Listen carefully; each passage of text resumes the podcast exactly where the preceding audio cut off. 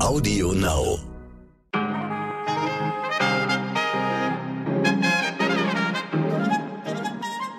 Meine lieben Zuhörerinnen, ich wünsche Ihnen einen fantastischen Morgen an diesem Mittwoch, dem 13. Juli. Ich bin Michelle Abdullahi und hier ist für Sie eine frische, fröhliche, wobei, ja doch, heute haben wir ein bisschen fröhliche Themen für Sie. Heute wichtig mit unserer langen Version.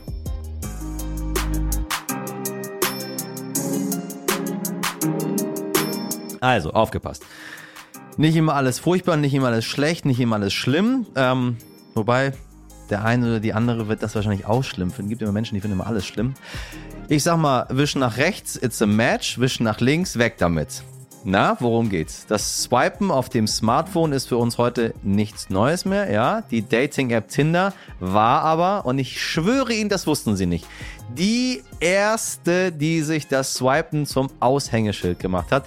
Und Tinder wird in diesem Jahr schon zehn Jahre alt. Mit Sternreporterin Jana Luck unterhalte ich mich gleich darüber, wie sich das Online-Dating verändert hat und was genau ein Tinder-Ghostwriter macht. Also, falls Sie noch auf Jobsuche sind oder gerade arbeitslos, gut aufgepasst. Ich glaube, das kriegt, ja, vielleicht nicht jeder Mensch, aber man kriegt es ganz gut hin. Zuerst aber müssen wir ja, Sie haben sich schon gedacht, doch noch über weniger Erfreuliches sprechen. Der Eurokurs ist das erste Mal seit 20 Jahren auf einen Dollar gefallen. Was das für uns bedeutet, erklärt Timo Pache, der Leiter des Ressorts Wirtschaft von RTL News. Zuerst für Sie das Wichtigste in aller Kürze.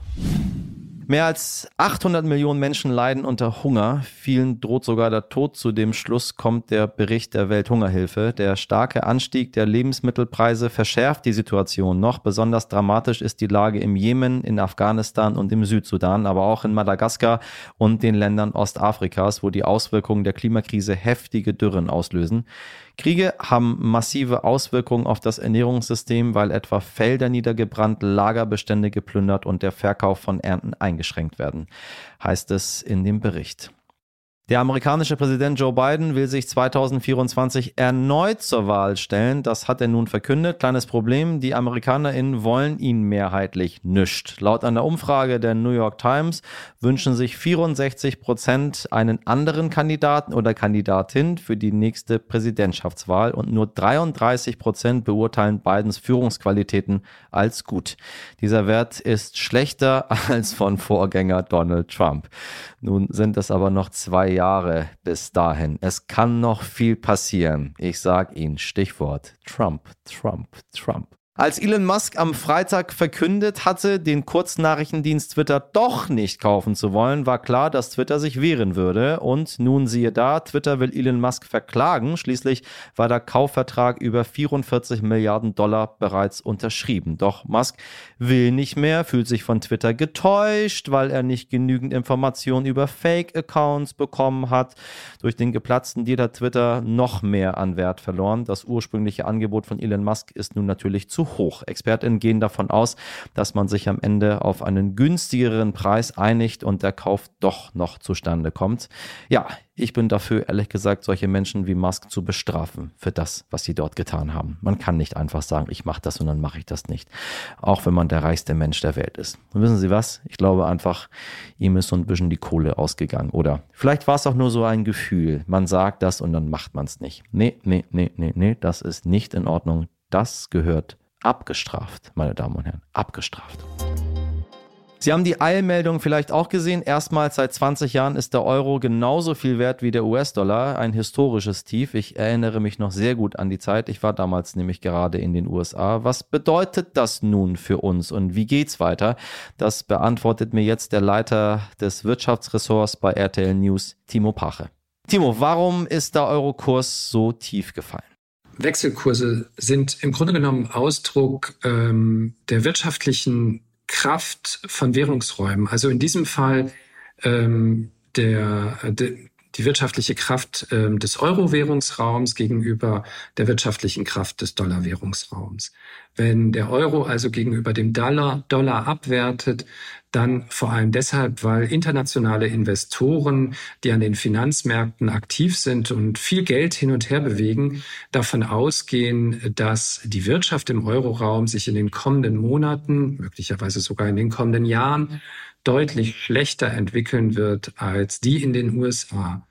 Und das hängt vor allem damit zusammen, dass die Energiekrise, die wir gerade ähm, jeden Tag quasi erleben an der Tankstelle, ähm, wenn wir irgendwie die Nachrichten sehen, wenn wir uns mit den Nachbarn über die Gasrechnung unterhalten. Diese Energiekrise, die trifft Europa viel, viel härter als die USA. Die USA können sich besser selbst versorgen mit Öl, besser selbst versorgen mit Gas und sind nicht so stark abhängig von Energieimporten in Form von Öl und Gas, wie das Europa ist. Europa muss das ganze Zeug importieren und ähm, dafür zunehmend mehr Geld aufwenden. Ähm, und dieses Geld belastet die Verbraucher, es belastet die Unternehmen. Ähm, es erhöht die Kosten für die Produktion, es ähm, verteuert die Produkte, die in Europa hergestellt werden.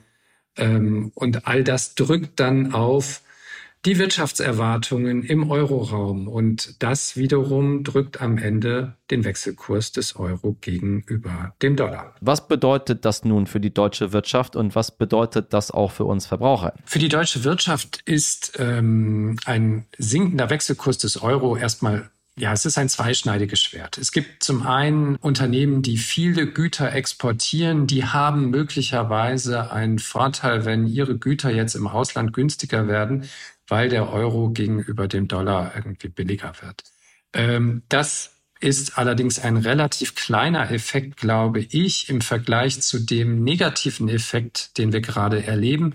Nämlich, wir müssen ja ganz viel importieren. Also es fängt, wie gesagt, bei der Energie an, aber wir brauchen wahnsinnig viele Rohstoffe für die Produktion.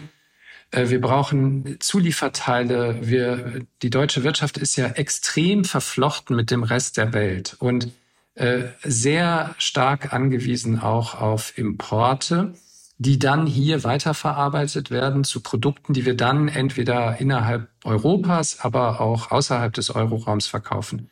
So, und diese Produkte, die werden natürlich in der Herstellung alle sehr viel teurer. Erstens, weil die Inf in Energie so viel teurer wird, aber zweitens auch, weil wir ähm, unsere Produkte in Dollar meistens im Ausland bezahlen müssen und äh, dafür werden wir mehr Euros einsetzen müssen. Das heißt, für uns werden diese Produkte teurer, wenn wir sie importieren. Und äh, das werden wir spüren. Man nennt das importierte Inflation. Die Produkte, die wir hier brauchen aus dem Ausland, werden alle teurer werden. Sei es im direkten Konsum, sei es in der Produktion. Und äh, dieser Effekt wird auch nicht dadurch aus, aufgewogen, dass andere Produkte, die wir dann ähm, exportieren, außerhalb des Euroraums günstiger werden dort im Vergleich zu den heimischen Produkten. Ähm, diesen Effekt hat man manchmal gesehen in der Vergangenheit. Ich glaube, in dieser Krise wird er uns leider jetzt nicht helfen. Ähm, nein, der schwache Euro ist im Zweifelsfall eine Belastung sowohl für Unternehmen äh, als auch für hiesige Verbraucher.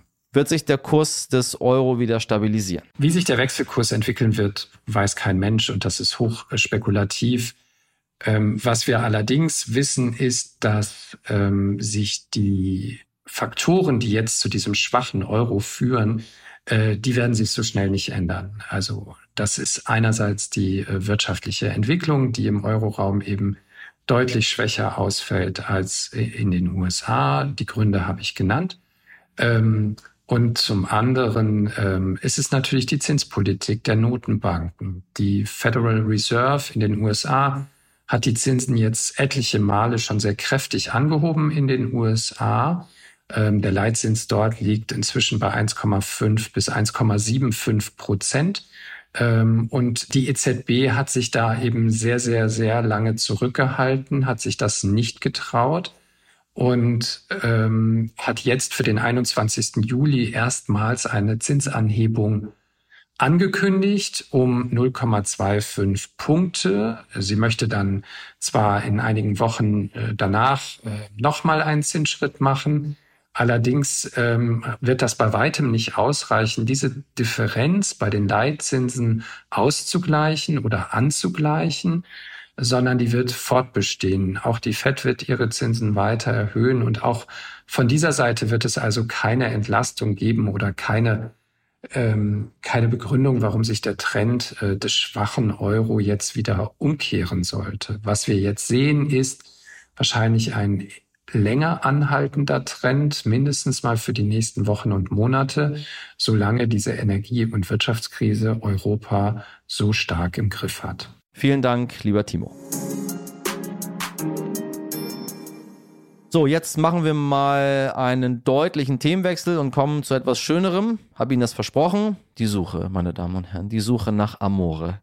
Ja, oder aber auch nach dem nächsten Abenteuer, ne? Also nicht alles, was Tinder sucht Amore. Viele suchen auch ganz schnell rein und wieder raus. Früher war Online-Dating, ja, wie soll ich sagen, noch eher in der Schmuddelecke.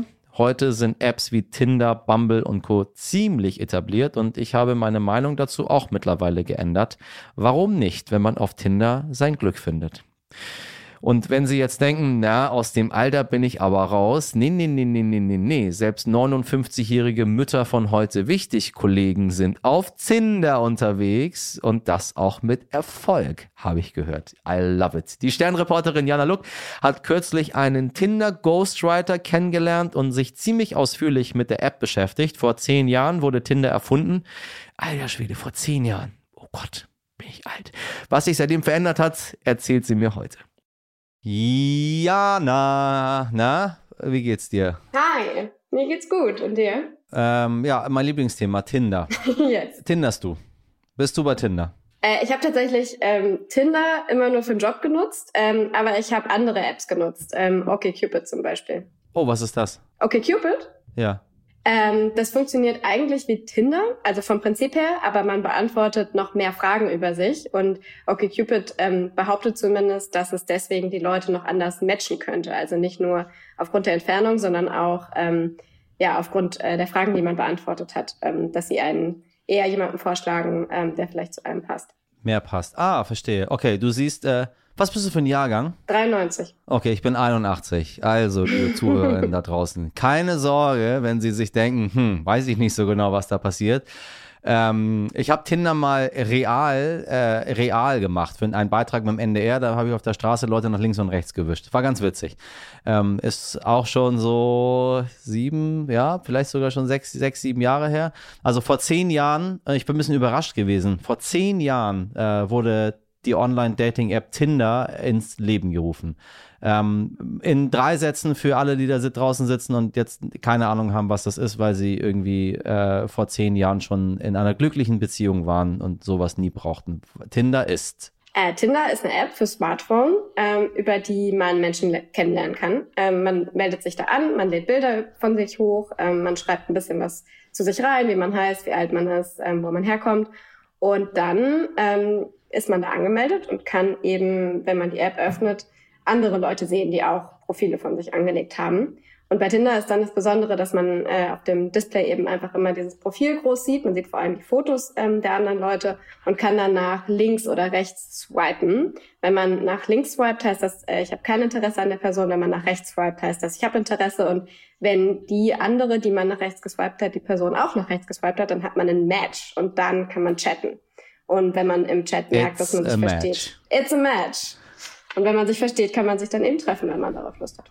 Okay, was war die Revolution davon?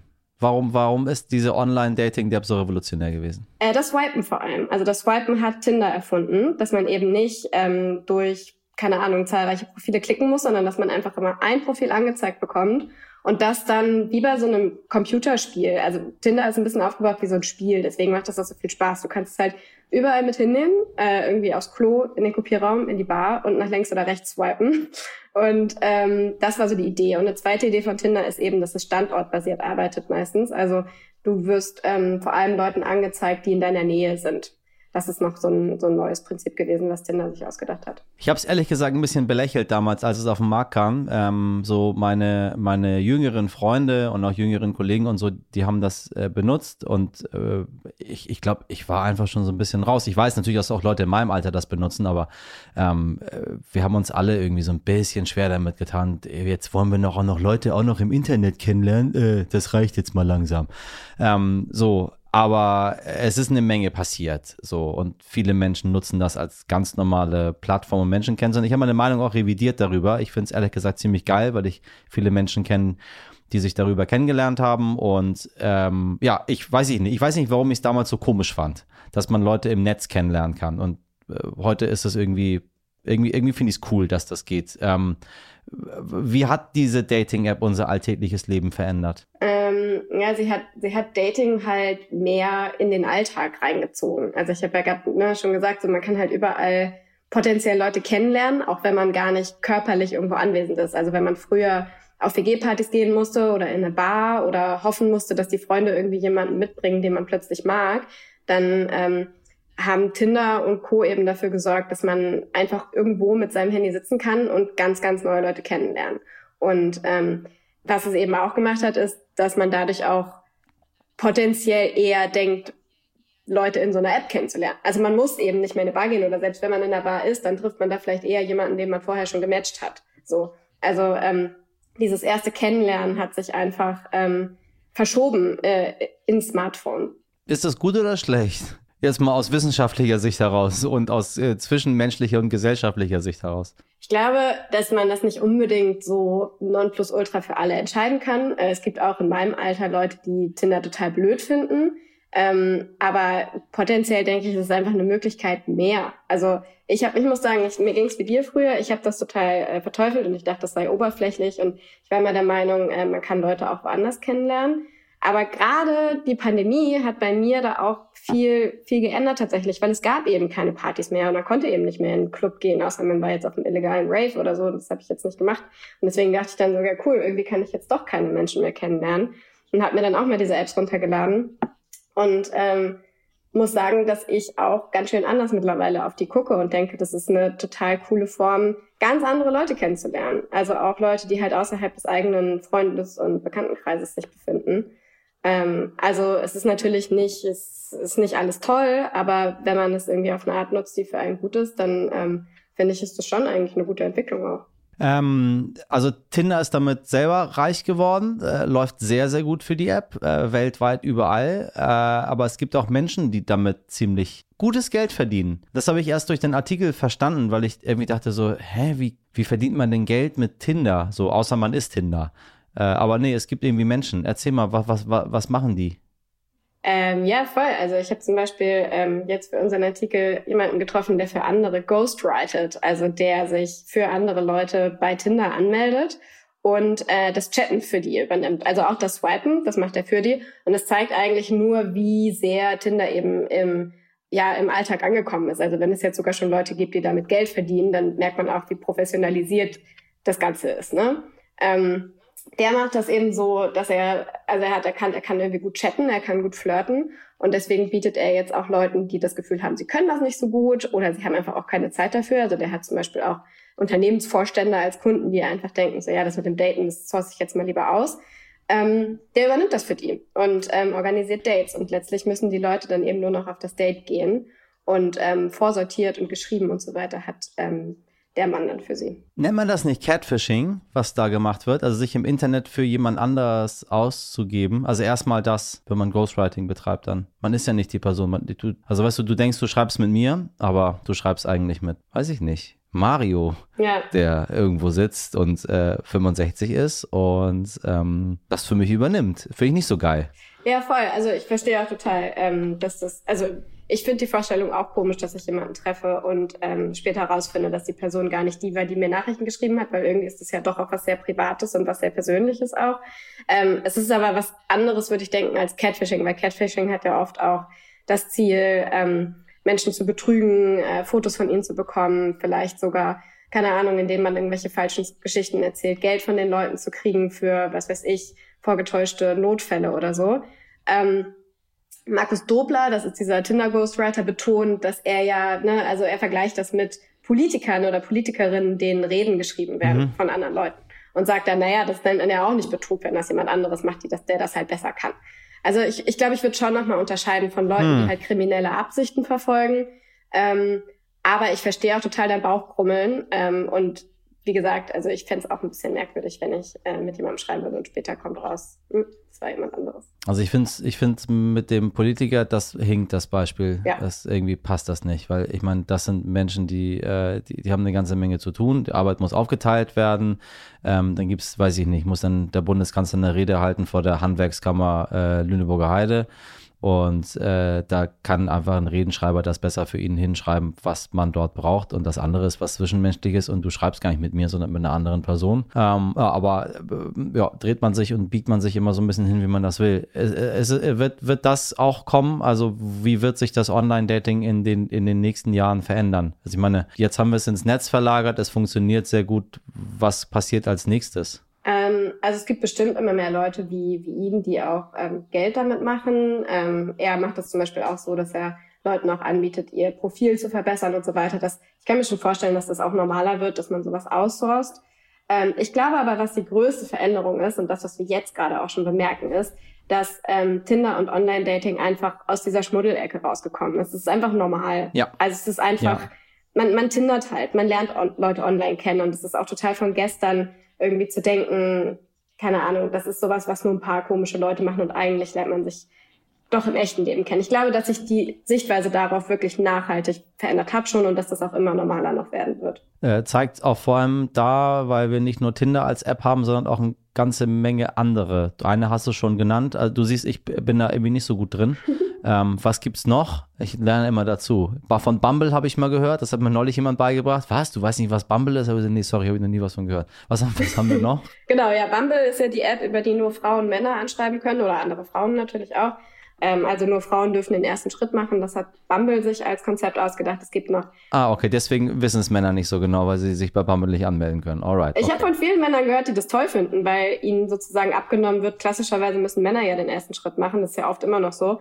Ich habe, ich kenne viele Freunde, die sagen so, es ist geil, endlich machen mal die Frauen den ersten Schritt. Halleluja. Also, also ähm, ich glaube, dass viele das sogar cool finden. Es gibt natürlich auch viele andere ähm, ja, App-Hersteller und Herstellerinnen, die sich einfach überlegt haben, okay, Tinder funktioniert, was sind vielleicht noch Nischen im Markt, die wir füllen können. Ne? Letztlich ist es einfach ein großer Markt und der, wenn der sich nicht ausdifferenziert, dann kannst du natürlich nicht mit einem neuen Produkt äh, da Erfolg haben. Es gibt andere Apps, die versprechen, dass sie dazu designt sind, dass man sie so schnell löscht wie möglich. Also das ähm, Hinge hat diesen Slogan, äh, also dass man ähm, ja, dass man sich einfach super schnell matcht. Okay, Cupid, wie gesagt, ist eine App, die bei der man, wenn man das möchte, ganz viele Fragen beantworten kann und dann matcht ein okay Cupid so ne, mit den Leuten, mit denen man gut zusammenpasst. Ähm, da, da gibt es einfach immer mehr, äh, immer mehr Apps. Ähm, ja, immer mehr Leute versuchen eben da auch ihr Teil, ihren Teil vom Kuchen zu kriegen, sozusagen.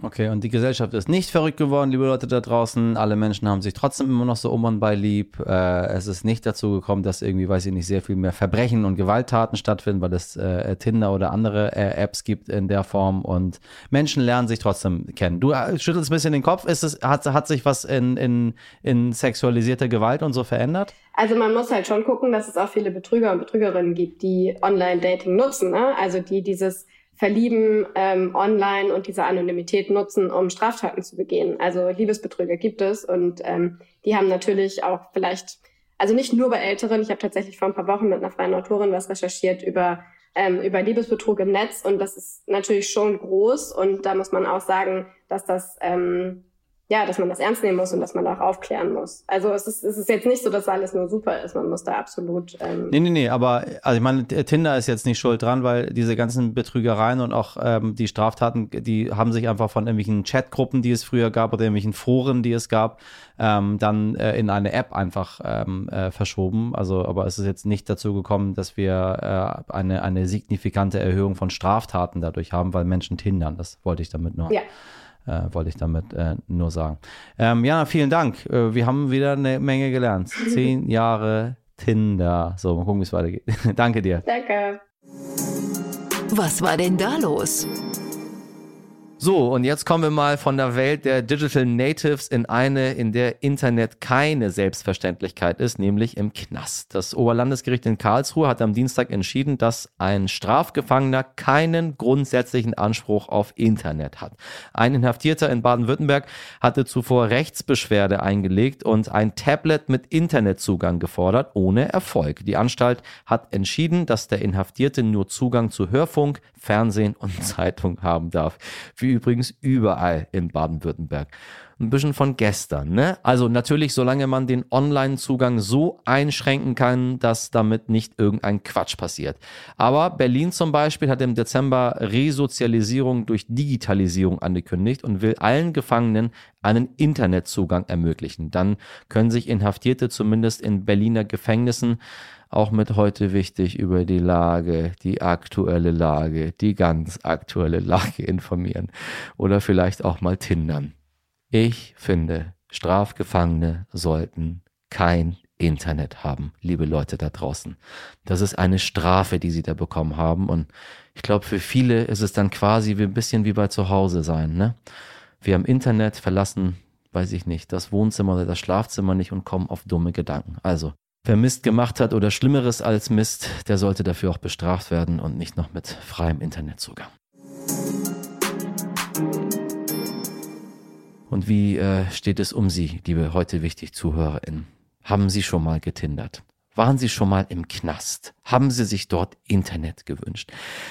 Oder hatten Sie mal vielleicht ein richtig schlechtes erstes Date oder ein besonders lustiges? Falls ja, lassen Sie es uns gerne wissen. Und falls Sie noch spannende Themen haben oder Fragen, dann schreiben Sie uns gerne an heute wichtig stern.de.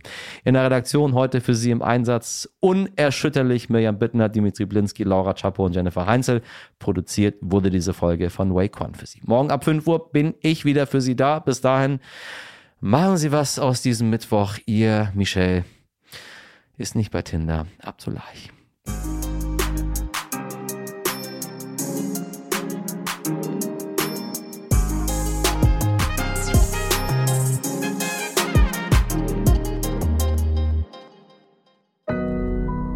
Audio Now.